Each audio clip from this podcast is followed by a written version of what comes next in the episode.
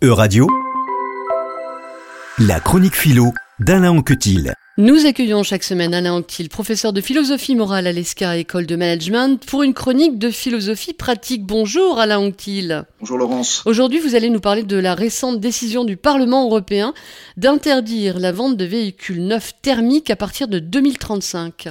Oui, euh, alors ce bon signal euh, s'accompagne toutefois d'un amendement que l'on a nommé Ferrari.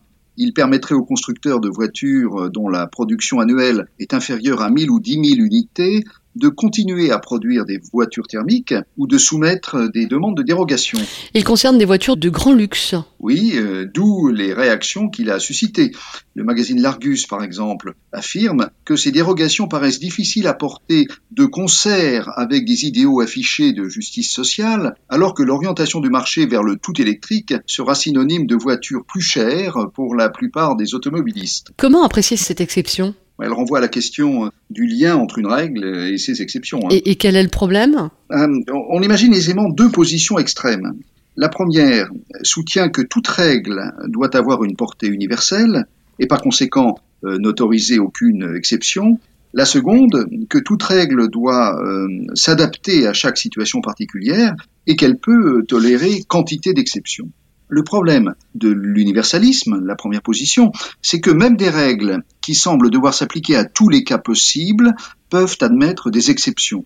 Le philosophe Pierre Livet cite par exemple les règles dire la vérité et respecter la liberté d'autrui, avant de souligner que la règle apparemment universelle il ne faut pas tuer un innocent soulève un problème logique. Il observe en effet qu'un innocent est une personne pour laquelle aucune justification de la tuer ou de la pénaliser euh, n'existe. Mais alors, la règle ne pas tuer un innocent devient tautologique.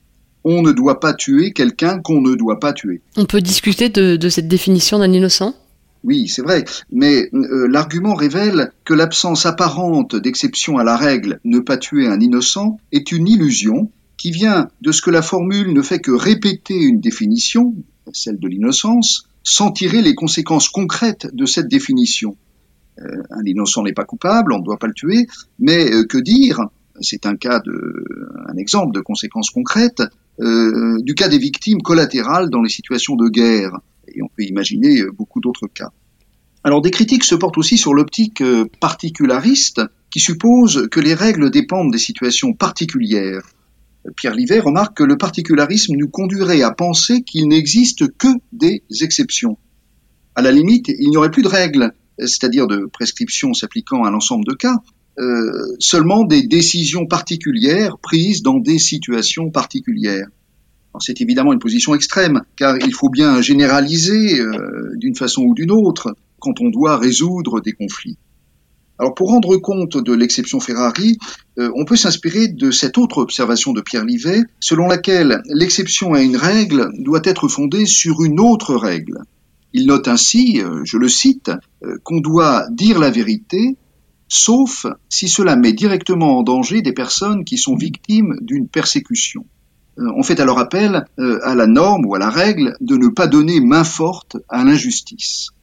Alors c'est ce qui s'est produit dans le cas qui nous intéresse. L'exception à la règle on ne doit plus vendre de voitures thermiques est justifiée par une autre règle il faut réaliser des économies d'échelle. Mais euh, une règle fondée sur la justice sociale, euh, nous en avons parlé, pourrait remettre en cause cette exception. Merci beaucoup Alain Anquil, on vous retrouve la semaine prochaine.